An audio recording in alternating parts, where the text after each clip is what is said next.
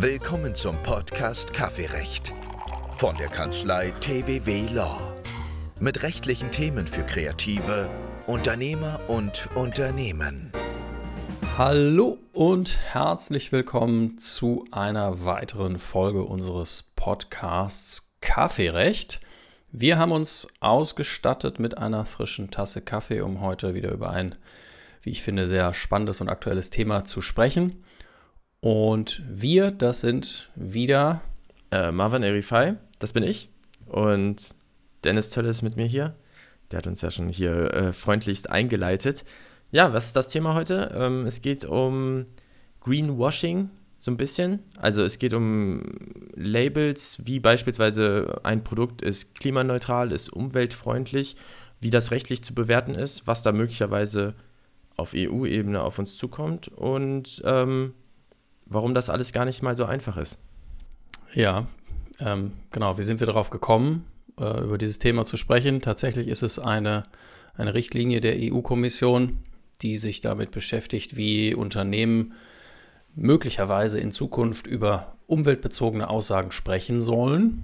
Und ähm, das basiert so ein bisschen natürlich auf dem Aspekt, dass wir ähm, jetzt nicht erst in der, in der jüngeren Vergangenheit, eigentlich auch schon länger, immer mal wieder ähm, Werbeaussagen finden, die sich mit dem Thema äh, Umwelt beschäftigen. Meistens ja dahingehend, dass man sagt, okay, mein Produkt ist besonders umweltschonend oder im Moment groß in der Diskussion ist die Klimaneutralität. Und da findet die EU, dass es dort zu viele Aussagen gibt, die möglicherweise nicht ganz korrekt sind und möchte deswegen dem Ganzen einen rechtlichen Rahmen geben. Und das nehmen wir zum Anlass, um ja zu solchen Umweltaussagen mal eine Podcast-Folge zu machen und uns vor allen Dingen auch mal die Rechtsprechung anzuschauen. Die wird heute, glaube ich, einen großen, ähm, ja, einen, einen, einen großen äh, Rahmen einnehmen, um so ein bisschen zu erläutern, worauf es denn ankommt. Ja, genau. Äh, nachdem wir in den letzten Folgen ja häufiger gar nicht mal so viel ähm, Rechtsprechung hatten, ist es jetzt mal wieder Zeit für ein bisschen Rechtsprechung. Ähm, zuvor sollten wir vielleicht noch ein bisschen darüber reden, worum es eigentlich geht. Der Begriff Greenwashing ist ja jetzt schon gefallen. Was, was bedeutet das eigentlich? Ähm, auch so ein bisschen vielleicht die Richtlinie nochmal ein, einleiten. Ähm, sie wird die Green Claims Richtlinie heißen, auf Deutsch Richtlinie über Umweltaussagen. Und Umweltaussagen sind halt wirklich alles, ähm, alles werbebezogene wo, oder kennzeichnungsbezogene von Produkten, äh, wo dann Aussagen darüber getroffen, wie der Einfluss dieses Produkts auf die Umwelt ist. Und ähm, vorrangiges Ziel ist natürlich Verbraucherschutz äh, und natürlich aber auch ähm, die Ziele, die sozusagen gesetzt wurden, was die Klimaneutralität ähm, der EU und Deutschland an, Deutschlands angeht, äh, diese zu erreichen. Also äh, Verbraucherschutz auf der einen Seite, Klimaschutzziele erreichen auf der anderen Seite, denn in dem Moment, in dem ähm, Produkte nicht mehr eine Aussage darüber treffen, dass sie klimaneutral sind, wenn sie es nicht wirklich sind, dann zwinge ich ja sozusagen die Produkthersteller dazu, wirklich klimaneutral zu werden. Also so, so, das ist so ein bisschen der, der, der, die mittelbare Hoffnung, die man dahinter hat. Ähm, und da, das geht eigentlich jetzt schon Hand in Hand mit Greenwashing. Greenwashing ist der Begriff, ähm, dass man eine Behauptung aufstellt, ähm, beispielsweise mein Produkt ist klimaneutral, obwohl das möglicherweise gar nicht der Fall ist. Also man hat ähm, irgendwelche Handlungen unternommen, damit man behaupten kann, dass es klimaneutral wäre, ähm, lässt aber unter den Tisch fallen, dass es möglicherweise noch andere CO2-Ausstöße gibt, die sozusagen da nicht äh, reinfallen. Das geht so ein bisschen Hand in Hand damit, welche verschiedenen ähm, Scopes es gibt, was die CO2-Bilanz angeht. Aber darüber reden wir gleich noch. Ich wollte gerade sagen, was sind denn Scopes? Aber das ähm, gucken wir uns gleich noch an. Ähm, Ganz süß finde ich die Definition, die man bei, ähm, bei Wikipedia zum Greenwashing findet. Denn äh, da steht auch, dass, dass das so ein bisschen bedeutet, sich ein grünes Mäntelchen umzuhängen. Und das äh, beschreibt es, glaube ich, ganz gut. Ähm, man, man möchte sich ganz gerne ähm, umweltbewusst und ähm, möglichst wenig invasiv, was Umweltaspekte angeht, zeigen, weil das muss man ja auch sagen, das ist am Markt im Moment gefragt. Der Verbraucher hat ähm, oder eine, hat sie entwickelt oder sie ist schon lange da gewesen, man weiß es nicht. Ähm, eine große Sensibilität, was das Thema Umwelt und Klima angeht und jeder Unternehmer, der mit seinen Produkten ähm, sich hinstellen kann und sagen kann, okay, wir, wir beeinträchtigen die Umwelt sehr gering oder gar nicht mit unseren Produkten, der ähm, steht da wahrscheinlich auch hoch im Kurs und viele Unternehmen nutzen das oder wollen das natürlich auch nutzen und ähm, das hängt sicherlich auch damit zusammen, dass, ähm, dass man bis, ich glaube, 2045 ist es, ähm, dass die inländische Wirtschaft bis dahin klimaneutral agieren soll. Und äh, da auf dem Weg dorthin werden, glaube ich, viele äh, Versuche unternommen, das zu tun.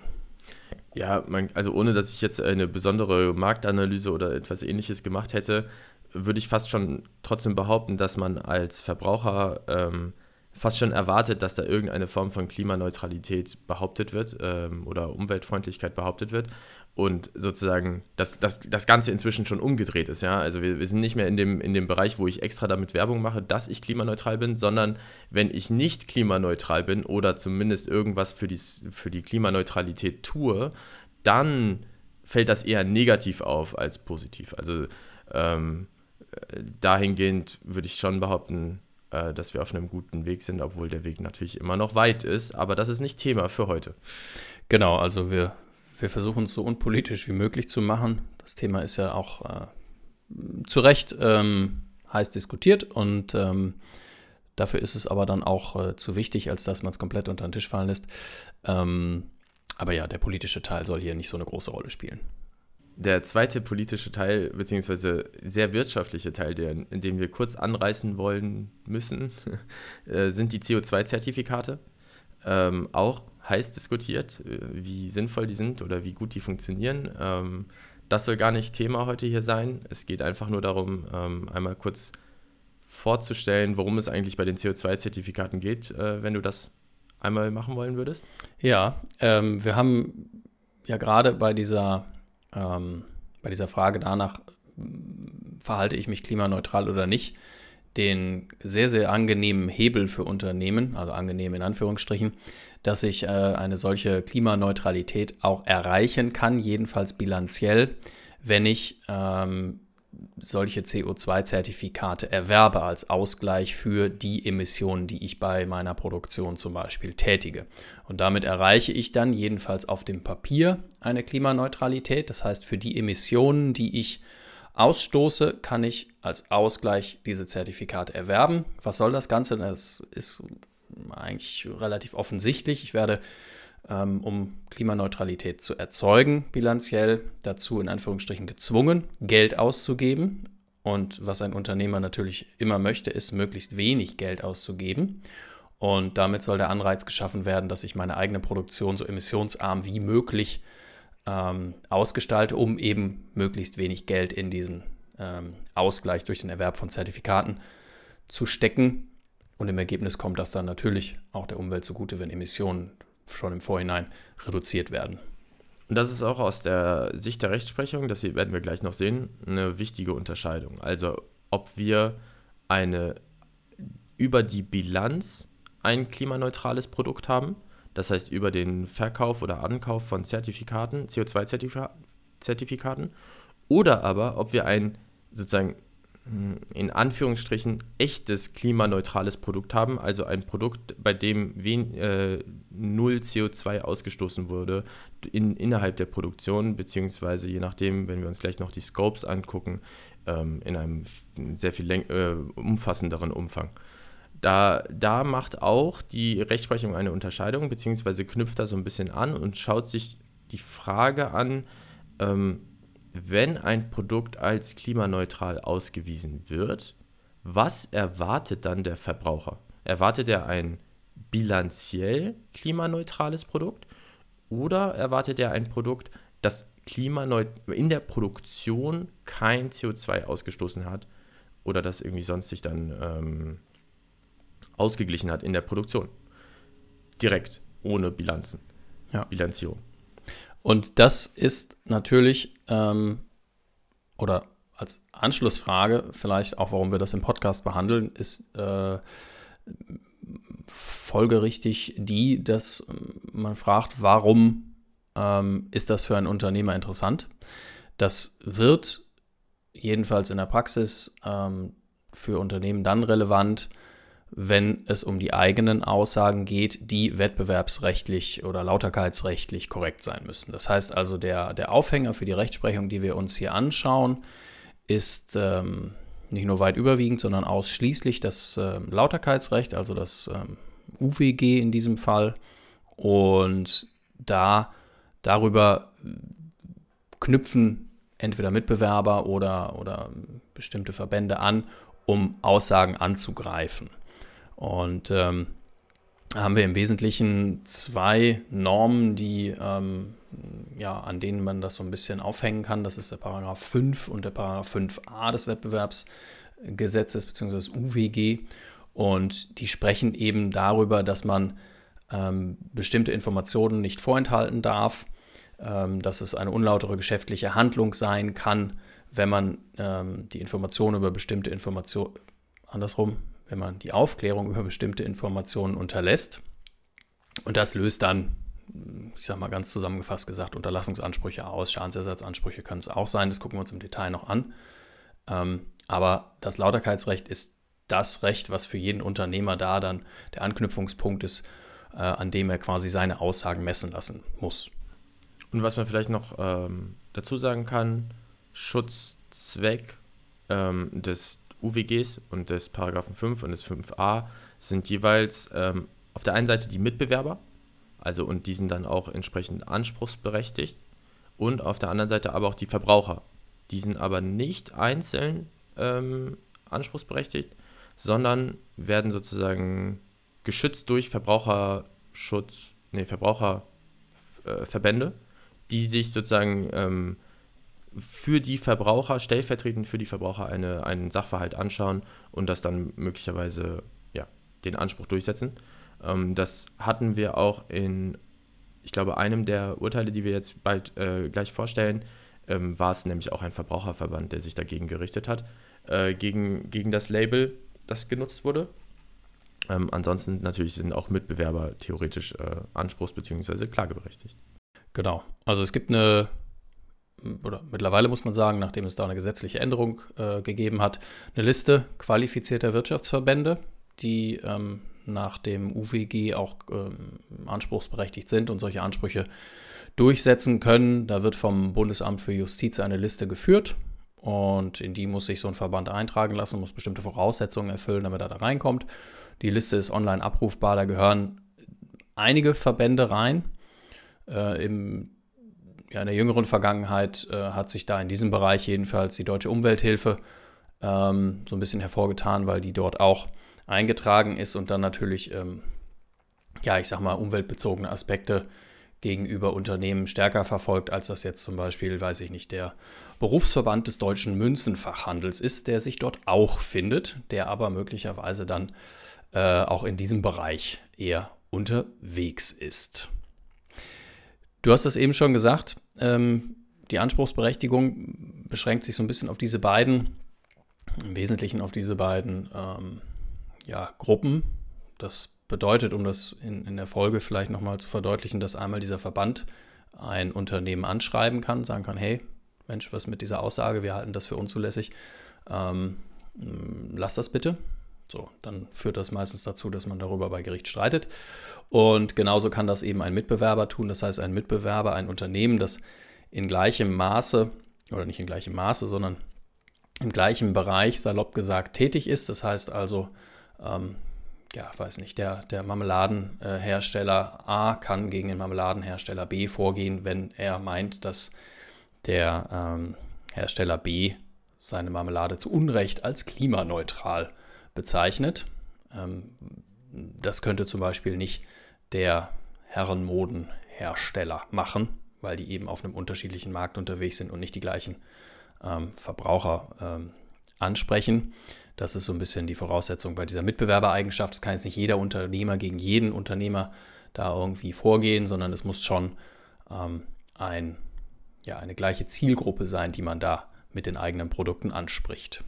Ja, der Klassiker ist bestimmt, dass ähm, ein Mitbewerber über den anderen Mitbewerber, äh, über sein Produkt sagt, dass es das beste Produkt auf dem Markt ist und dass es äh, um so und so viel Prozent besser ist als jedes andere Produkt der anderer Hersteller. Ähm, und das ist so ein bisschen so ein Klassiker. Da sind wir nicht unbedingt bei der irreführenden geschäftlichen Handlung, sondern ähm, vielleicht sogar schon im Bereich der aggressiven geschäftlichen Handlung. Aber ähm, das ist so ein bisschen vielleicht ein Paradebeispiel, das es äh, am anschaulichsten macht. Denn da sieht man natürlich sofort, dass der Mitbewerber fast schon geschädigt wird äh, in seinem Ruf über sein eigenes Produkt, ähm, während man hier in unseren Fällen bestimmt die Frage stellen kann, okay, aber wie werden jetzt die Mitbewerber beein äh, beeinflusst dadurch, dass ich etwas über mein Produkt sage, was nicht stimmt? Trotzdem ist das natürlich ein wettbewerblicher Vorteil, wenn ich behaupte, mein Produkt ist klimaneutral, wenn es gar nicht klimaneutral ist. Was ja dann wiederum ähm, die Mitbewerber dann auch beschränkt, weil sie möglicherweise sich an das äh, geltende Recht halten und sozusagen nicht behaupten, dass sie klimaneutral sind und dadurch weniger Kunden ähm, äh, generieren. Man kann das letztlich, dieses gesamte Thema und diese gesamten Aussagen, die wir hier besprechen, ähm, so ein bisschen einsortieren, letztlich auch nur in, ein, ja, in eine Reihe von Aussagen oder in eine Reihe von, von Handlungen, die grundsätzlich vom, vom UWG oder ja, vom, vom Lauterkeitsrecht erfasst sein können. Das heißt, es ist eben ein relativ spezielles Thema, das im Moment relativ aktuell ist, aber ähm, insofern auch nur ein kleiner Ausschnitt aus dem, ähm, ja, aus, aus dem in Anführungsstrichen Fundus der Rechtsprechung über Aussagen, die möglicherweise unlauter sind, weil sie irreführend, falsch oder, ja, oder andere Voraussetzungen eben erfüllen. Ähm, wir picken uns jetzt hier die raus, die äh, im Moment aktuell diskutiert werden im Bezug auf, ja, ähm, aufs Klima und, und auf die Umwelt insgesamt. Und das, um da vielleicht auch ähm, so ein bisschen den Punkt der Rechtsprechung oder unseren Themenpunkt der Rechtsprechung einzuleiten, ist gar nicht so neu. Also ähm, äh, das Thema Umwelt ist äh, nicht neu und äh, das, die, die Aussagen, die Unternehmen im Hinblick auf die Umwelt und äh, aufs Klima treffen, ähm, sind auch nicht neu. Und genauso hat die Rechtsprechung auch in der Vergangenheit schon ähm, Sachen dazu entschieden. Ich habe jetzt beispielhaft bloß mal ein relativ bekanntes Urteil vom Bundesgerichtshof ähm, aus dem Jahr 1988 rausgesucht. Da ging es um, ähm, ja, um, um Altpapier, also in Anführungsstrichen, um Toilettenpapier ging es, ja, das eben aus Altpapier gewesen ist. So. Und äh, damals hat der Bundesgerichtshof zum einen schon mal festgestellt, dass es, ähm, was den Verbraucher angeht, wenn der Verbraucher irgendwelche Aussagen liest, irgendwelche Labels sich anschaut, ähm, damals war das so, dass ähm, dieses ja, da so ein Label drauf war, dass da also ähm, so ein Umweltzeichen abgebildet war, dann so ein kleines Toilettenhäuschen in freier Natur und so ein Regenbogenkreis und dann eben noch so ein Schriftzug der Umwelt zuliebe. So, und dann ging es eben um Toilettenpapier aus Altpapier. Und ähm, was das denn jetzt für den Verbraucher überhaupt bedeutet, was der denn darunter versteht, das war dem BGH auch damals schon klar, ähm, dass es eben gar nicht so klar ist und dass ähm, gerade in diesem Bereich eine große Gefahr besteht, dass, dass es zu Irreführungen kommt, ähm, weil es eben relativ schwierig ist, was darunter zu verstehen ist. Also der BGH ähm, hat da Begriffe angeführt, umweltfreundlich, umweltverträglich, umweltschonend oder auch damals schon den Begriff Bio, der auch damals ja nicht neu war und auch schon verwendet wurde. Und ähm, gesagt, ja, es ist gar nicht klar, was darunter zu verstehen ist. Und ähm, so ist er dann auch dahin gekommen, dass es sich erstmal klar nach dem Einzelfall richtet, inwieweit ein Produkt tatsächlich umweltfreundlich ist, aber dass vom Grundsatz her die Anforderungen sehr hoch sind. Das heißt also, wenn ich ein Produkt als eben umweltschonend oder bio bezeichne, dann sind meine Anforderungen daran, was ich ähm, im Vergleich zu anderen Produkten leiste, damit es für die Umwelt eben weniger invasiv ist, sehr, sehr hoch sind. Und wenn das nicht klar ist für den Verbraucher, dann muss ich es eben erläutern. Ja, und was halt super spannend an dieser Entscheidung ist, dass er ähm, der BGH an dieser Stelle schon anerkennt oder schon damals anerkennt, dass diese beworbenen Produkte, also die mit umweltfreundlich beispielsweise beworbenen Produkte nicht unbedingt in jeder Beziehung, jeder Hinsicht äh, umweltfreundlich sind, sondern nur in einem bestimmten Teilbereich umweltfreundlicher sind, als sie es vorher waren und ähm, als oder als andere Waren sind. Und das muss gar nicht bedeuten, dass am Ende des Tages das ganze Produkt insgesamt umweltfreundlicher ist, sondern in einem bestimmten Teilbereich, beispielsweise in einem Abschnitt der Produktion, hat man jetzt ein energieeffizienteres ähm, äh, ähm, eine energieeffizientere Maschine verwendet und deswegen ist es jetzt umweltfreundlicher, kann man so behaupten. Aber möglicherweise ist das Gesamtprodukt aufgrund irgendwelcher anderen ähm, Ausstöße, die noch an anderer Stelle kommen, gar nicht umweltfreundlicher als andere Waren.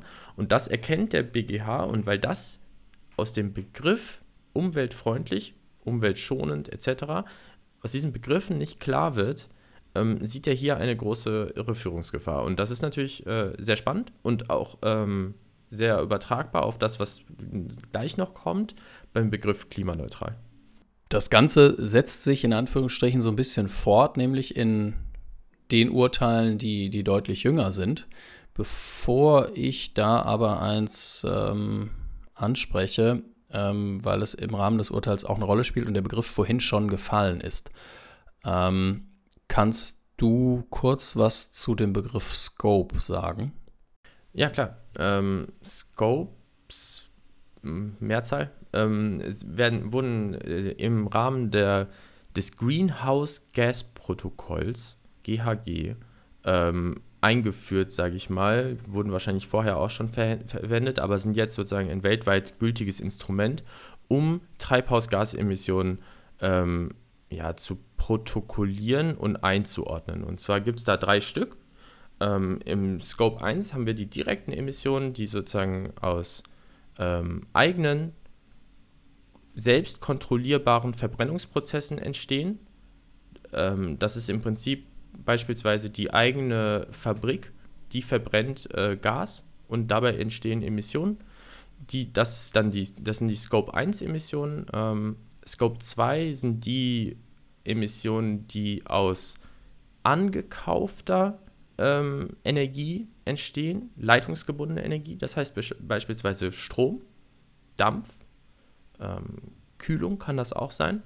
Und dann haben wir noch den Scope 3, das sind indirekte Emissionen die in der vor- und nachgelagerten äh, Wertschöpfungskette entstehen. Das bedeutet der Transport durch einen Dienstleister, die Verteilung, ähm, dass die ArbeitnehmerInnen, die äh, zur Arbeit kommen müssen, äh, Geschäftsreisen, Abfallentsorgung wird da genannt. Ähm, also all diejenigen Sachen, die nicht originär in der Fabrik sozusagen entstehen, beziehungsweise in dem Unternehmen selbst so in der Stelle entstehen, sondern ähm, vor- und nachgelagerte Emissionen sind. Und da, das sind sozusagen unsere drei ähm, Scopes. Mir fehlt gerade so ein bisschen der deutsche Begriff, den man dafür verwenden würde. Ich glaube, es wird aber auch ähm, überall der englische Begriff verwendet. Also auch die Rechtsprechung äh, nimmt Bezug auf Scopes. Ähm, insofern können wir, können wir den wahrscheinlich überspringen. Ähm, ja, aber ich glaube, also, dass man äh, so ein paar äh, also ich sag mal, im Wesentlichen gibt es drei, drei, ja, drei Kategorien, die halt gefühlt so ein bisschen immer weiter wegrücken vom, vom eigentlichen Produkt. Also ähm, ich sag mal, ne, Scope 1 hängt irgendwie direkt mit dem Produkt zusammen. Ich muss das Ding irgendwie herstellen, ich muss es schweißen, ich muss es, ich muss Strom aufwenden in meiner Firma, wobei der zugekaufte Strom dann ja auch schon wieder Scope 2 ist. Und dann kommt, ähm, kommen so die sehr weit außen gelagerten Dinge, die aber trotzdem damit zusammenhängen, weil mein Außendienstler braucht vielleicht ein Auto, äh, muss eine Geschäftsreise tätigen und dabei werden auch Emissionen erzeugt und dann ähm, sind das eben Sachen, die in den Scope 3 fallen. Und wichtig ist an dieser Stelle noch, dass in vielen, vielen Fällen äh, diese Scope 3 Emissionen, also die nicht konkret zu beeinflussen sind durch das Unternehmen, die mit den größten Anteil an der CO2-Bilanz ausmachen können, wenn sie denn eingerechnet werden. Da kommen wir gleich auch noch dazu.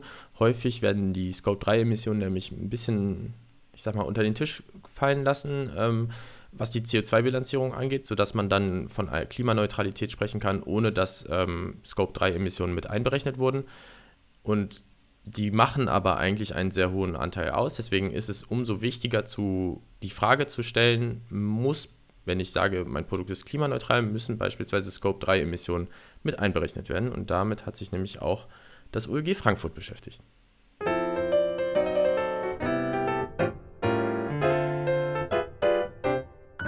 Das OLG Frankfurt, genau. Und zwar äh, hat sich das OLG Frankfurt äh, in seinem Urteil vom was, November 2022 mit ähm, ökologischen Wasch-, Putz- und Reinigungsmitteln beschäftigt.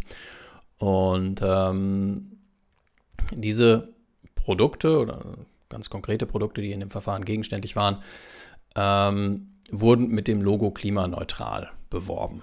Und ähm, in Anlehnung an bestehende Rechtsprechung, ähm, das will ich gar nicht jetzt zu sehr aufdröseln, ähm, hat das OLG Frankfurt gesagt, ähm, dass eine solche Werbung mit diesem Logo klimaneutral äh, einen erheblichen Einfluss auf die Kaufentscheidung hat. Das kann man, glaube ich, sehr gut nachvollziehen. Das ist ähm, aktuell in der, in der aktuellen ja, weltpolitischen, weltgesellschaftlichen Lage äh, nachvollziehbar. Das ist aber auch, glaube ich, in der Vergangenheit schon so gewesen und wird auch noch so bleiben. Denn ähm, der Verbraucher wird möglicherweise eher ähm, bei zwei gleichartigen Produkten eher zu dem Produkt greifen, das klimaneutral hergestellt wurde oder damit beworben wird, als zu einem anderen. Also einen Einfluss auf die Kaufentscheidung wird man hier wohl auch, ohne das jetzt rechtlich noch äh, stärker aufzudröseln, bejahen können. Das hat auch das Gericht festgestellt und hat infolgedessen gesehen, dass ein damit werbendes Unternehmen die Verpflichtung hat, über die grundlegenden Umstände aufzuklären, ähm, die es für diese Klimaneutralität in Anspruch nimmt. Ja, also wenn ich damit werbe, muss ich über die Umstände aufklären. Wenn so ein aufklärender Hinweis fehlt, kann das Ganze irreführend sein. In diesem Verfahren selber waren ähm, diverse Aussagen gegenständlich. Davon sind letztlich nicht alle als unzulässig ähm, betrachtet worden, sondern ich glaube, es sind zwei übergeblieben, die un als unzulässig gelten. Die sind sehr spezifisch gewesen, sehr konkret auch auf das Produkt. Deswegen, das, ähm, wen das interessiert, ähm, wir werden natürlich die, die Urteile und die Volltexte etc. verlinken.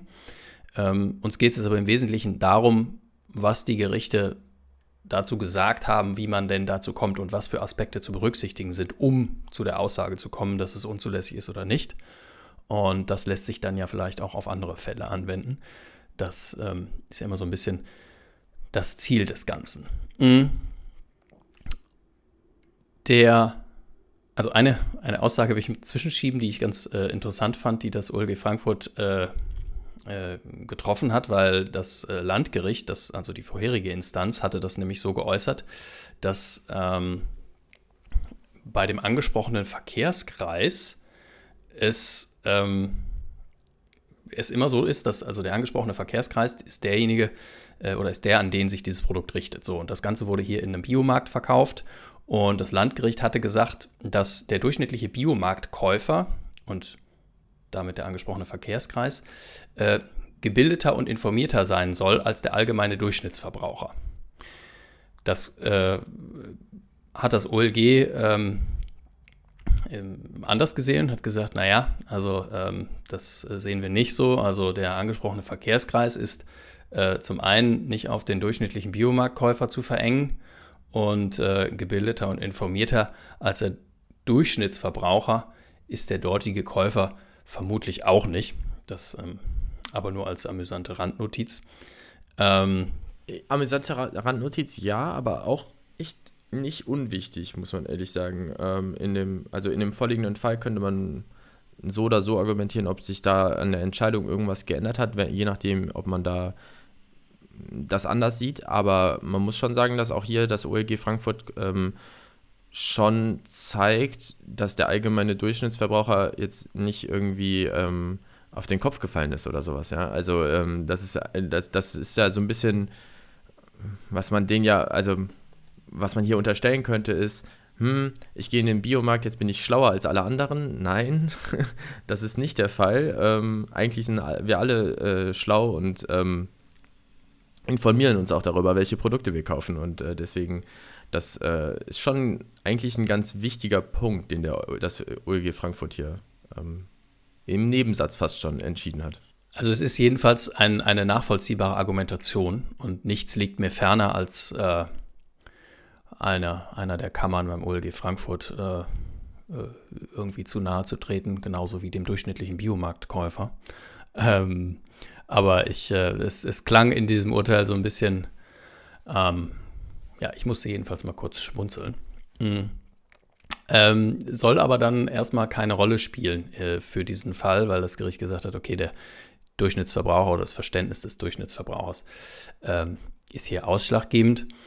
Und ähm, dann hat es äh, dazu ein bisschen was gesagt, oder nicht nur ein bisschen, sondern äh, eigentlich eine ganze Menge dazu gesagt, wie denn diese Aufklärung zu erfolgen hat, ähm, was für mich als werbendes Unternehmen klimaneutral bedeutet. Und dabei spielt es eine ganz erhebliche Rolle, und das hast du vorhin auch schon mal ganz kurz angesprochen, ob diese Klimaneutralität ganz oder teilweise durch Einsparung oder durch Kompensationsmaßnahmen erfolgt ist.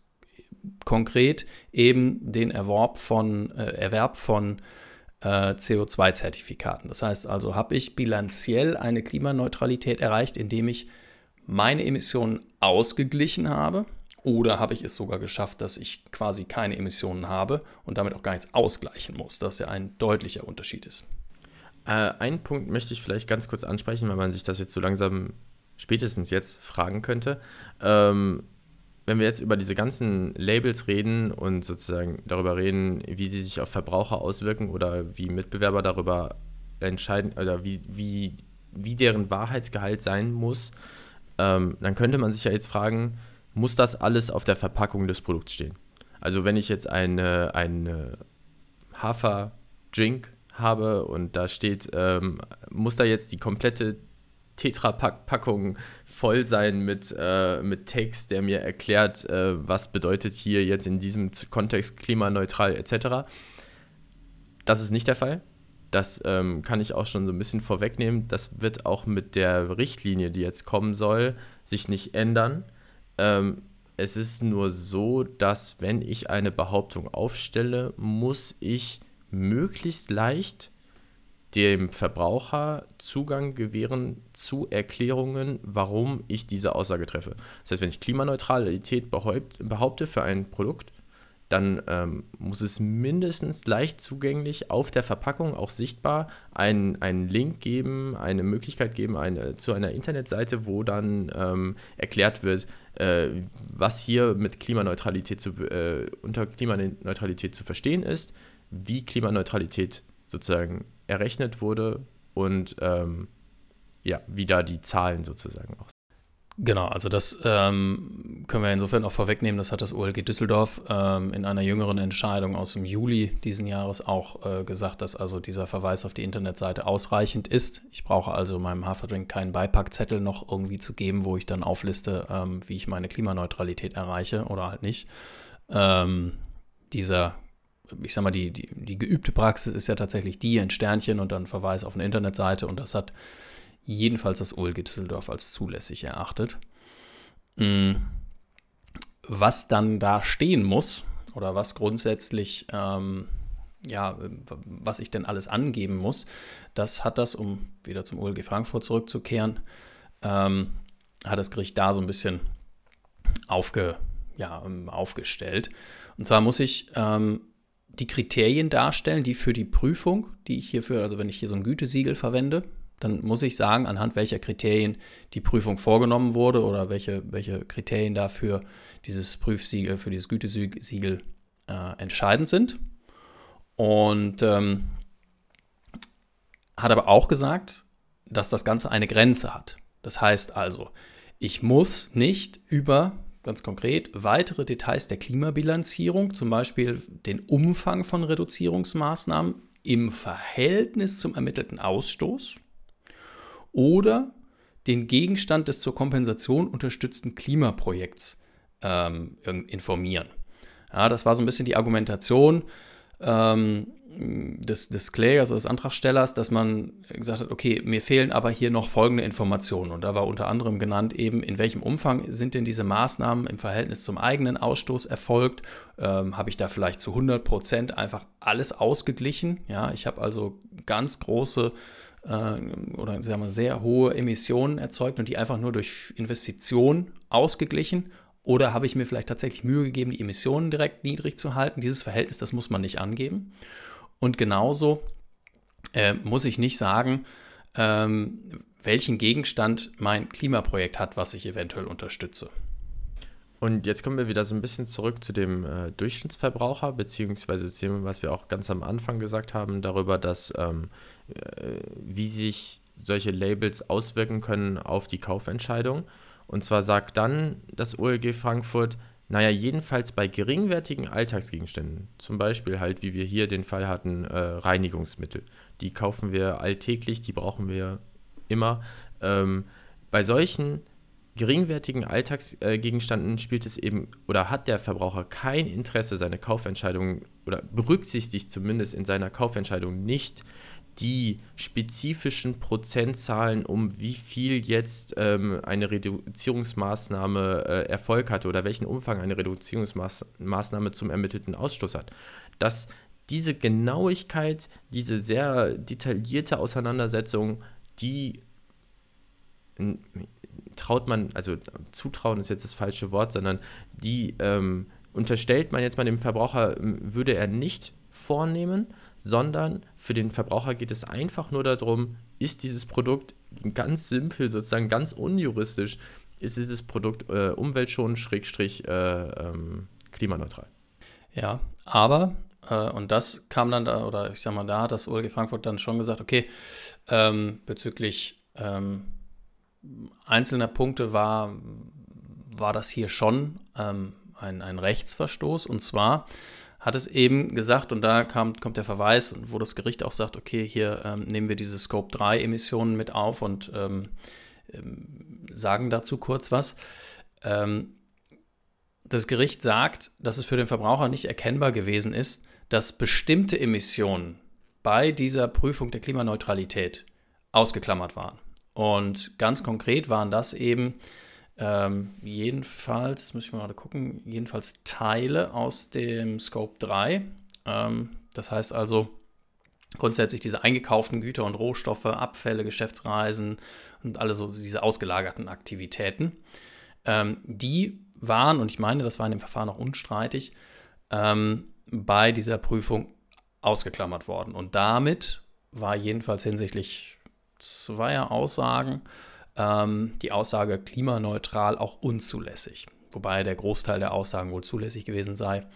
Ähm, aber der wesentliche Aspekt ist der, dass das OLG Frankfurt sagt, wenn ich nicht darüber aufkläre, dass ich bestimmte Scope 3 Aspekte bei meiner Prüfung zur Klimaneutralität ausgeklammert habe, dann darf ich diese Aussage in der Form auch nicht treffen.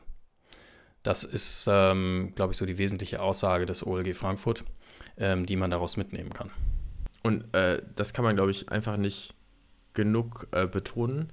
Man hätte hier an dieser Stelle, damit es trotzdem noch eine rechtmäßige äh, Werbung mit diesem Label ist, das hätte man schaffen können, wenn man aktiv darauf hingewiesen hat, dass in der Berechnung der CO2-Neutralität bzw. der Klimaneutralität oder der Bilanzierung ähm, bestimmte und, äh, Faktoren, Emissionen ausgeklammert wurden. Und dann hätte man diese Faktoren auch benennen müssen. Man hätte sie nicht quantifizieren müssen, man hätte also nicht sagen müssen, wie hoch diese Emissionen wären, wenn man sie ähm, mit ein, mitbilanziert hätte. Man hätte aber schon sagen müssen, ja, die Anreise und Abreise meiner ArbeitnehmerInnen, die habe ich nicht äh, mit, mit aufgenommen in die Bilanzierung. Das, das wäre sozusagen notwendig gewesen. Das heißt also, ich darf nach dem OLG Frankfurt jedenfalls mit dem Begriff klimaneutral werben ein Sternchen da dran machen, auf meine Internetseite verweisen, dort sagen, ich habe aber bei dem Begriff dieser Klimaneutralität oder bei, dieser, ähm, bei dem Erreichen der Voraussetzungen für das Klimasiegel bestimmte Sachen außen vor gelassen. Und es wird dem Verbraucher zugemutet, das zu in Anführungsstrichen begreifen, das heißt also diese Informationen auch sich zugänglich zu machen und dann zu entscheiden, wie bewerte ich diesen Begriff der Klimaneutralität. Das wäre jedenfalls rechtlich dann in dem Fall nicht zu beanstanden zu gewesen, äh, zu beanstanden hätte sein wären würden. So, ihr wisst, was ich meine. Das habe ich richtig äh, verstanden, oder? Ja und nein. Ah, ähm, wie schön. denn einerseits, ja, das kann man so lesen. Das Nein oder mein Nein bezieht sich darauf, dass wir nicht hundertprozentig wissen, wie beispielsweise der Fall gewesen wäre, wenn das Unternehmen gesagt hätte, wir haben alle Scope 3 Emissionen ausgeklammert. Denn in dem Fall hätte man als OLG Frankfurt zumindest mit der gleichen Argumentation, die Sie uns sozusagen geliefert haben, hätte man behaupten können, klimaneutral, ein Label mit klimaneutral muss zumindest einen Mindestanteil an Scope 3 Emissionen beinhalten, damit Klimaneutralität behauptet werden kann. Also diese, das ließe oder das hätte das OEG Frankfurt mit der gleichen Argumentation auch behaupten können. Haben sie nicht, weil es in diesem Fall nicht notwendig war. Ähm, deswegen bleibe bleib ich bei meinem Jein. Wir wissen es noch nicht zu 100 Prozent. Ich würde per se davon ausgehen, dass das OEG Frankfurt aber in einem Fall, in dem alle Scope 3 Emissionen ausgeklammert worden wären, davon ausgehen würde, dass dann ein Label mit klimaneutral nicht ausreichend ist oder nicht passt. Das kann ich nachvollziehen. Also das ähm, halte ich dann auch irgendwo für, für ja, sinnvoll. Ja, ich würde an der Stelle auch nochmal daran zurückerinnern, äh, was ich ja schon an vorheriger Stelle gesagt hatte. Äh, Scope 3 Emissionen sind halt auch ein großer Anteil der Emissionen. Ähm, es ist nicht so, dass es irgendwie ein verschwindend geringer Anteil der Emissionen ist. Irgendwie nur 5% der Emissionen entstehen in, bei, im Rahmen der Scope 3 ähm, Emissionen. Nein, so ist das nicht. Ich habe keine quantifizierbaren Zahlen leider zur Verfügung. Ähm, es ist aber nicht so, dass es einfach nur ein gering, verschwindend geringer Anteil ist. Also sie sind wichtig in der Bilanzierung, wenn man sie denn bilanziert. Schön. Ähm, vielleicht an der Stelle ähm, noch der Verweis auf das Landgericht Stuttgart aus, äh, mit einem äh, Urteil, das kurz darauf ergangen oder kurz darauf, 30. Dezember 2022, ähm, das sich mit klimaneutralen Essigreinigern beschäftigt hat und ähm, im Prinzip ja ins gleiche Horn stößt. Also da ging es eben darum, dass Emissionen der Entsorgungsphase ausgeklammert wurden und äh, somit, ich sag mal, mit, mit ähnlicher Argumentation da gearbeitet wurde und äh, entsprechende Aussagen als unzulässig klassifiziert worden sind. Es soll gar nicht um die konkreten Aussagen gehen, sondern um die Voraussetzungen, die zur Zulässigkeit oder Unzulässigkeit da herangezogen werden. Da hat das Landgericht Stuttgart meines Wissens ähm, eine ähnliche Argumentation geführt und konkret ging es da eben um Emissionen der Entsorgungsphase.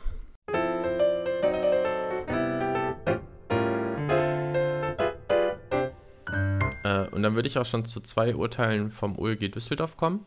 Einmal vom, äh, beide vom 6.7.2023. Ähm, einmal ging es um Marmelade und einmal ging es um Fruchtgummis. In dem ersten Urteil ähm, hat das OLG gesagt, dass der Begriff klimaneutral erklärungsbedürftig ist und ähm, dann damit sozusagen dem Verbraucher erklärt werden muss, in irgendeiner Form, ähm, was hier mit klimaneutral gemeint ist. Ähm, und in dem spezifischen Fall, das war jetzt die Marmelade, fehlt es an weiterführenden Informationen darüber, wie die Klimaneutralität äh, konkret umgesetzt wurde.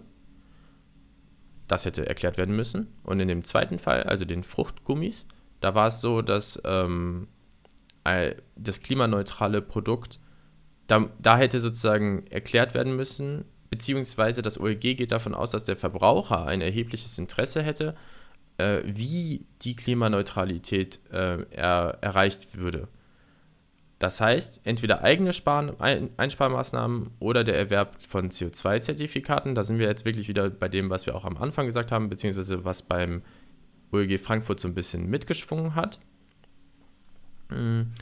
Und was aber ausreichend ist, das hat das OEG Düsseldorf in, an der Stelle auch explizit gesagt, ist ein Verweis auf die Internetseite wo dann auch erklärt wird, wie diese Umsetzung erfolgt. Also wenn auf der, auf der Internetseite sozusagen steht, hier ähm, Klimaneutralität wird durch den Erwerb von CO2-Zertifikaten erreicht, dann ist das ausreichend, um Verbraucher äh, zu informieren.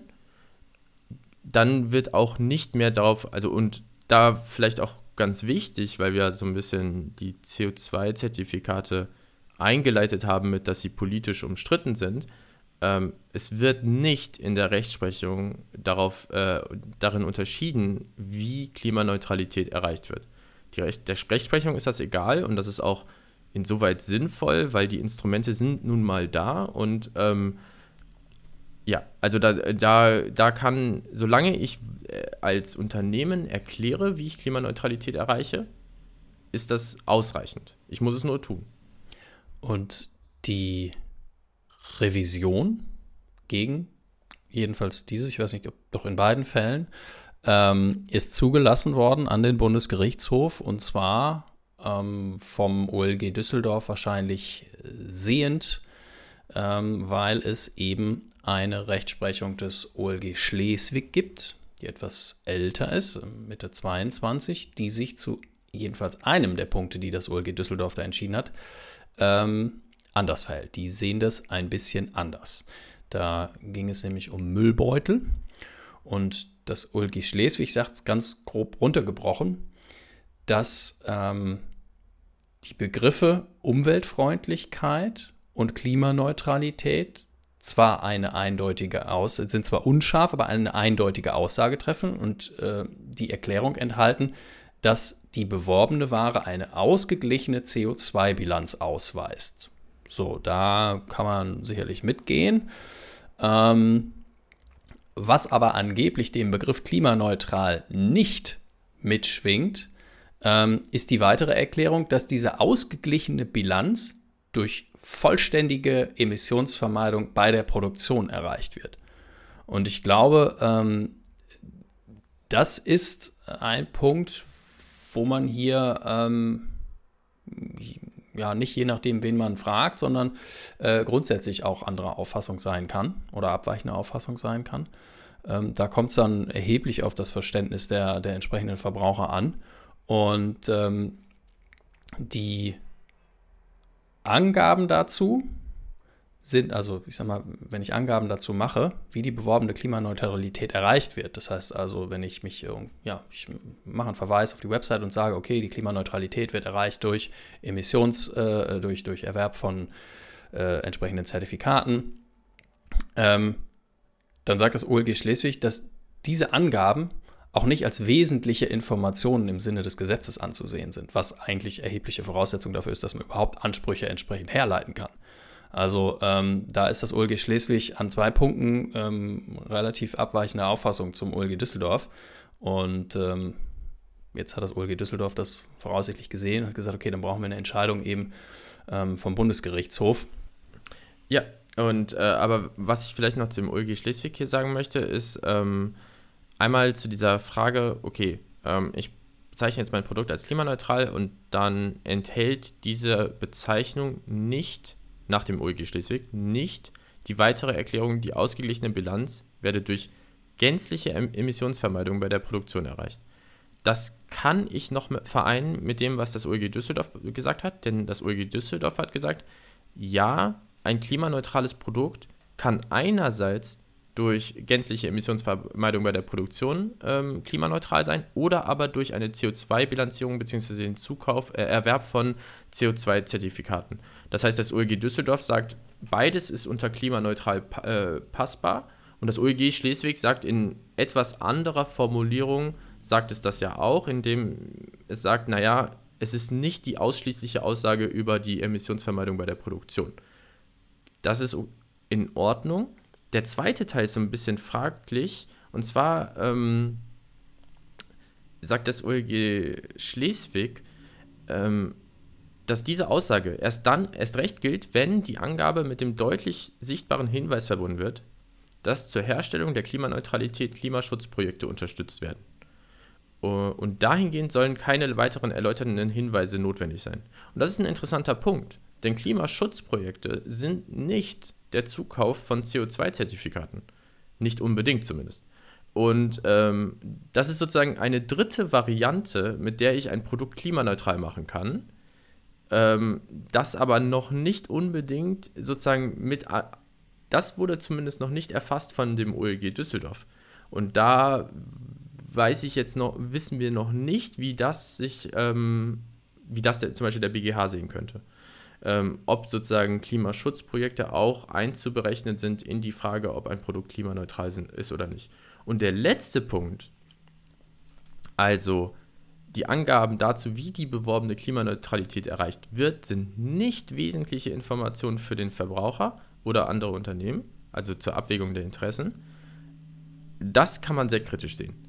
Denn ähm, wie sonst soll ich die Angabe klimaneutral hinterfragen und überprüfen, wenn nicht ähm, über die Information, wie das sozusagen entstanden ist? Also da, ähm, da sehe ich das auch das Urteil etwas kritisch.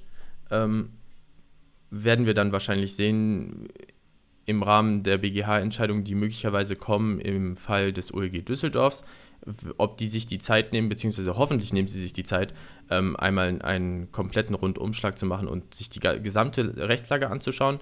Wobei man hier auch sagen muss, ähm, die Richtlinie wird hier wahrscheinlich einiges ändern. Ja, aber ähm, um das vielleicht an der Stelle nochmal klarzustellen, ne, dieser, diese Auffassung, dass es sich dabei nicht um wesentliche Informationen handelt. Also ähm, das ist ja gerade, die jüngere Rechtsprechung nimmt nahezu ausschließlich Paragraph 5a des UWG, also äh, die Irreführung durch Unterlassen, als äh, rechtliche Grundlage, um zu sagen, okay, die Aussagen kann ich im Rahmen dessen überprüfen. Und da steht drin, unlauter handelt auch, wer einen Verbraucher oder sonstigen Marktteilnehmer irreführt, indem er ihm eine wesentliche Information vorenthält. So, dann geht das noch weiter. Aber dieses wesentliche Information ist halt also, ja, unschlagbare Voraussetzung dieser Norm, um die überhaupt anwenden zu können.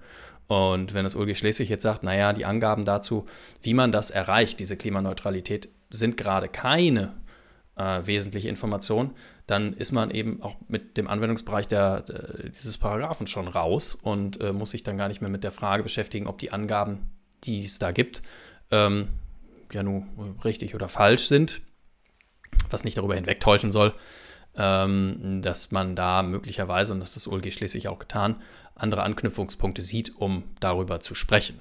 Ja, und man muss hier vielleicht noch dazu sagen, also wir Juristen arbeiten natürlich sehr gerne mit äh, Definitionen. Also man, wenn man jetzt streng juristisch hier vorgehen würde, würde man versuchen, wesentliche Informationen zu äh, definieren, zu schauen, was bedeutet das eigentlich. Ähm, natürlich, wesentliche Information ist ein, bis zum gewissen Grad auch ein unbestimmter Rechtsbegriff. Das heißt, wir können wir auslegen, was wollen wir darunter verstehen, so ein bisschen. Ähm, ich finde, es lässt sich aber in einem unjuristischen Sinne relativ gut hören, dass man sagt, äh, die Gründe oder die Begründung, wie ich äh, zu dem Begriff klimaneutral für mein Produkt gekommen bin, ähm, also welche Maßnahmen ich ergriffen habe, um mein Produkt als klimaneutral zu gestalten, ähm, das sind doch ganz grundlegende Informationen, die ich brauche, um Klimaneutralität zu bewerten.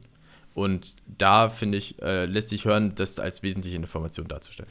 Jedenfalls, solange ich noch die Möglichkeit habe, und das wird noch einige Jahre so sein, ähm, diese Klimaneutralität durch den in Anführungsstrichen einfachen Zukauf von, Emis äh, von, von Zertifikaten ja. erreichen kann. Ne? Also wenn ich, äh, ich mache das dreckigste Produkt der Welt, kaufe aber ausreichend Zertifikate und kann dann hinschreiben, ähm, ich bin klimaneutral, dann habe ich als Verbraucher da spreche ich dann jetzt vielleicht aus ganz persönlicher Auffassung, äh, das Interesse zu wissen, ob das so ist oder ob die Leute sich wirklich Mühe geben, das Ganze emissionsarm zu machen oder irgendwie einen Weg gefunden haben, das quasi ähm, wenig invasiv herzustellen.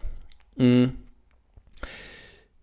Ich glaube aber, was Rechtsprechung angeht und so, haben wir, haben wir ausreichend äh, dargestellt, wie, wie die Landschaft da im Moment aussieht. Wenn es ähm, da zu einer Entscheidung des BGH kommt, will ich nicht äh, äh, ja, kann ich nicht versprechen, dass wir da nicht nochmal eine Folge zu machen. Ähm, aber um den Kreis vielleicht so ein bisschen zu schließen, ist die ähm, schon ganz zu Beginn der Folge angesprochene Richtlinie der oder der Richtlinienvorschlag der EU-Kommission äh, jetzt hier äh, publik geworden und ähm, versucht die EU aufgrund der vielen Aussagen, die es eben im Hinblick auf Klima und Umwelt durch Unternehmen am Markt gibt. Ähm, ja, ich sag mal, um das, um das ein bisschen einzugrenzen und so ein bisschen einen rechtlichen Rahmen zu schaffen, wie solche Aussagen aussehen können. Ähm, weißt du, was ganz konkret, so konkret wie es denn eben geht, diese, diese Richtlinie vorsieht oder plant? Ja, also ich versuche es zumindest äh, na, uns allen zu erklären. Ähm, einerseits sagt die Richtlinie, dass, ähm, also sie, sie wirft einen Blick auf umweltbezogene Werbung und Kennzeichnung. Und ähm, einerseits wird die Aussage getroffen, okay, ich, wenn ich mein Produkt als klimaneutral bezeichne, dann muss ich das belegen. Ähm, wissenschaftlich belegen, also und begründen auch. Äh, ich kann das nicht einfach mehr so behaupten, sondern ich muss es begründen, ich muss es wissenschaftlich belegen, welche äh, Maßnahmen ich getroffen habe. Da um nochmal ganz kurz anzuknüpfen an die Rechtsprechung, ähm, da sind wir dann an dem Punkt, wo wir eben noch gesagt haben, naja, für die Kaufentscheidung von Verbrauchern ist es nicht relevant, die Einzelheiten der Zertifizierungsentscheidung äh, zu, zu kennen. Das sieht diese Richtlinie anders. Zumindest sagt sie, dass äh, der Verbraucher zumindest die Möglichkeit haben muss, jede Einzelheit herauszufinden. Also mit wissenschaftlich Belegen ist hier wirklich ein umfangreiches Belegen gemeint. Dann in einem zweiten Punkt sollen sozusagen den Mitgliedstaaten die Verpflichtung auferlegt werden, aber auch die Möglichkeit auferlegt werden, äh, solche Zertifikate bzw. solche ähm, Kennzeichnungen zu überprüfen und zu kontrollieren und dann entsprechend zu handeln, wenn es, ähm, wenn diese Aussagen nicht dem entsprechen, was man von ihnen erwarten kann.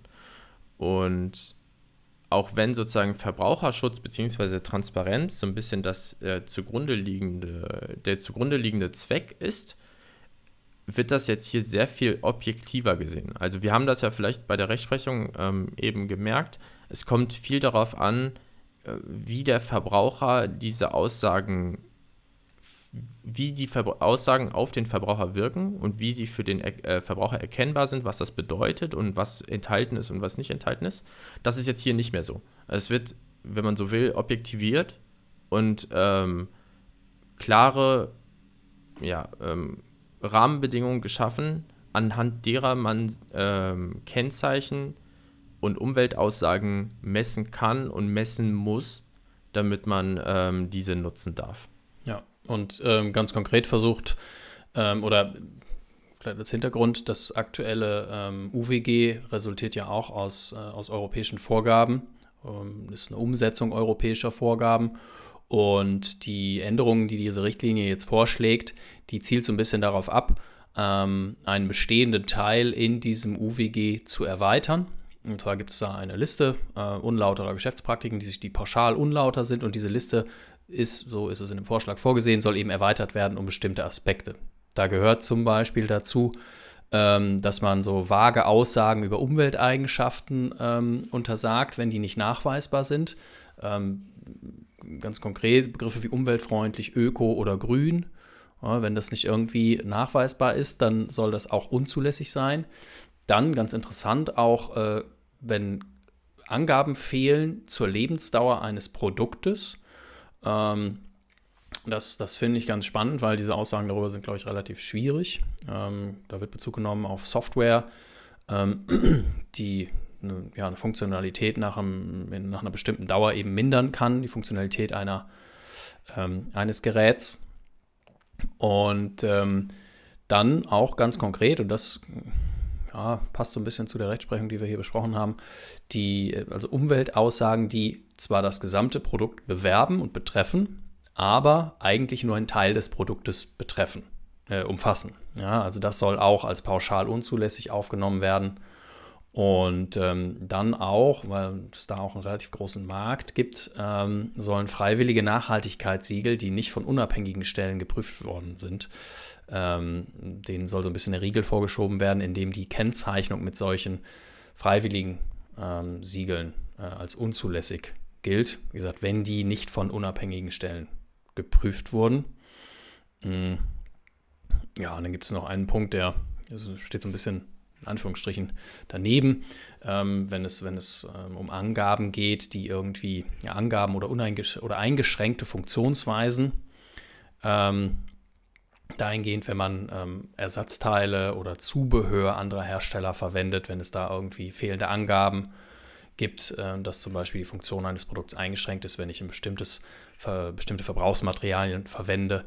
Zum Beispiel ähm, mein Tinten, äh, Tintenstrahldrucker äh, ist in seiner Funktion irgendwie eingeschränkt, wenn ich nicht die Originalherstellerpatronen nehme dann ähm, muss darauf ein Hinweis erfolgen. Und wenn dieser Hinweis fehlt, dann wäre das pauschal unlauter nach dieser Richtlinie, ähm, nach diesem Richtlinienvorschlag. Ja, genau. Und ähm, du hattest das ja schon so sozusagen gesagt. Ähm, die Richtlinie muss ja auch noch in nationales Recht umgesetzt werden. Ähm, ob es dann bei einer Erweiterung des Anhangs des UWGs bleibt, ähm, bleibt abzuwarten. Da wissen wir, da weiß man noch nichts. Ähm, wir wissen auch, muss man ehrlich sagen, noch nicht, ob die Richtlinie wirklich so kommt oder ob sie dann äh, in sehr viel abgeschwächter Form kommt. Äh, da muss man wirklich noch mit sehr viel Vorbehalt arbeiten. Ähm, es ist auch so, dass es häufig so ist, dass bei solchen Richtlinien, die dann auch noch national in Gesetze umgesetzt werden müssen, es sehr viel Vorlauf ähm, gibt für die Unternehmen, diese umzusetzen. Also wir reden hier von möglicherweise einer Umsetzung äh, oder einer Verpflichtung für Unternehmen in erst drei, vier, fünf Jahren. Also das, das kann relativ lange dauern. Ähm, was ich hier noch vielleicht sagen wollen würde, äh, als, als so ein bisschen, weil also die Richtlinie auf den ersten Blick will etwas sehr Positives ähm, und das ist auch sinnvoll, kann man zumindest so sehen, passt zumindest zu den Zielen, die sich die Europäische Kommission mit ihrem Green Deal ähm, gesetzt hat. Das, was so ein bisschen problematisch sein könnte, ist ähm, die Frage, wie kleinere Unternehmen damit umgehen. Also ich kann verstehen oder ist es auch sinnvoll, große Unternehmen, äh, große Produk Produktionen, gerade in der Lebensmittelindustrie, ähm, kann ich denen auch das zumuten, entsprechende äh, tätig, also Arbeit und das Geld zu investieren, um jetzt ihre Umweltaussagen auch äh, wissenschaftlich zu belegen. Das kann ich denen zumuten. Aber wie ist es denn jetzt mit dem kleineren Unternehmen, mit vielleicht irgendwie einem Startup-Unternehmen, das ein neues Produkt auf den Markt bringen möchte, das aber gerade sich auch in dieser äh, äh umweltfreundlichen, klimaneutralen Situation befindet, also die das extra als Marketingstrategie verwenden möchten? Ähm, für die ist das natürlich ein zusätzlicher erheblicher finanzieller Aufwand, das jetzt auch noch sozusagen zu unterfüttern mit ähm, detaillierten Begründungen, äh, inwieweit das sozusagen der Innovationsfreiheit schaden könnte, ist, glaube ich, noch nicht abschließend besprochen.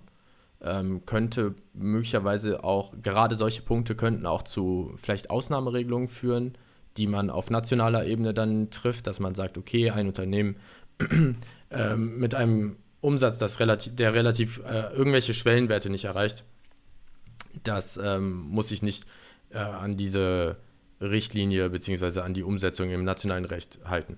Das könnte sein. Hm. Also das ist sicherlich ein ein Punkt. Das ist auch, glaube ich, einer der Kritikpunkte, der, äh, die aufkommen werden in der, in der Diskussion, ähm, in welcher Art und Weise das umzusetzen ist. Auf der anderen Seite muss man natürlich sagen, der, das damit verfolgte Ziel, ähm, die tatsächliche Klimaneutralität, nicht nur die bilanzielle und der, der damit verfolgte ähm, Schutz des Klimas und der Umwelt äh, ist, ein, ein sehr, sehr hohes Gut und jedes, ähm, jeder, der der sich jetzt neu auf den Weg macht, muss von Beginn an eben berücksichtigen, dass das so zu laufen hat. Dass das, ähm, dass das ein wirtschaftlicher Aufwand ist, ist klar und dass ähm, da auch einen, ja, die Hürden sicherlich höher werden, um, um hier auf dem europäischen Markt äh, tätig zu werden. Ähm, ja, das steht außer Frage. Da wird sicherlich dann auch die, wird es sicherlich auch dann wieder eine, eine politische Frage sein, wie das umgesetzt wird. Rechtlich wäre es sicherlich die Möglichkeit, dass man sagt, okay, wie du es gesagt hast, Erheblichkeitsschwellen, Anzahl der Mitarbeiter, Umsatz, Tätigkeitsbereiche etc. Das, ja, ähm, das werden wir sehen und bis dahin, bis die Umsetzung kommt, werden wir uns dann ähm, wahrscheinlich auf dem Weg nochmal ein paar Klarstellungen vom Bundesgerichtshof anhören können und ähm, dann damit vielleicht auch ein paar klare ähm, ja, klarere oder, oder eindeutigere ähm, Argumente an die Hand bekommen. Äh, ja, ich möchte aber an der Stelle noch ganz kurz sagen, dass ähm, das gab es schon mal im Rahmen, ich glaube, des GWB. Ähm, es ist manchmal so, also das, das ähm, ein anderes Gesetz, äh, ähm, ist aus dem Kartellrecht im Prinzip. Und zwar, es ist manchmal schon so, dass der, der BGH auch in Anbetracht sozusagen anstehender rechtlicher ähm, Änderungen, also irgendwie ähm, Richtlinien, die auf europäischer Ebene kurz vor der Verabschiedung sind oder möglicherweise sogar nationalen Gesetzen, die gerade in den Startlöchern stehen. Und ähm, da kann es schon mal sein, dass der, ähm, der BGH dann auch entsprechend seine Entscheidung anpasst beziehungsweise kompatibel macht mit der kommenden rechtlichen, gesetzlichen Lage. Ähm, ah ja, ich glaube, wir hatten das bei, bei den Influencern auch schon mal hier angesprochen. Ähm, da gab es ja dann die UWG-Änderung. Und ähm, da kann ich mir sehr gut vorstellen, dass ähm, hier das auch der Fall sein wird, dass man, dass der BGH dann ähm, sozusagen die neue Rechtslage schon so ein bisschen mit einfließen lassen wird mit äh, in ihre Entscheidung, wenn, wenn die denn dann mal kommt. Ja, und ich nutze den Verweis ähm, auf die Folge ähm, zu den Influencern, ähm, um eine von vielen. Die, eine von vielen, ganz genau, eine von drei Folgen ähm, zum Thema Influencer und äh, äh, Recht, sage ich mal, äh, ganz salopp. Ähm, und würde sagen, dass ich, äh, dass ich damit die, diese Folge auch äh, abbinde, weil wir, glaube ich, ähm, soweit alles besprochen haben, was wir auf unseren Zetteln stehen haben. Wenn wir was vergessen haben sollten, dann freuen wir uns natürlich über Kommentare und ähm, natürlich auch über positive Bewertungen. Das äh, wollen wir nicht verschweigen. Und wir freuen uns, wenn wir, das war heute unsere zehnte Folge übrigens, also äh, das ja, ist ein, ein mini, mini, mini Jubiläum. Ähm, wir klatschen. Ähm, ja, wir freuen uns, ähm, wenn ihr uns weiterhin treu bleibt. Und ich würde sagen, wir hören uns beim nächsten Mal und ich sage auf Wiederhören. Ja, äh, zehnte Folge hin oder her. Ich brauche meinen nächsten Kaffee, deswegen halte ich mich heute kurz. Äh, äh, ich freue mich über jeden, der zuhört und dann bis zum nächsten Mal.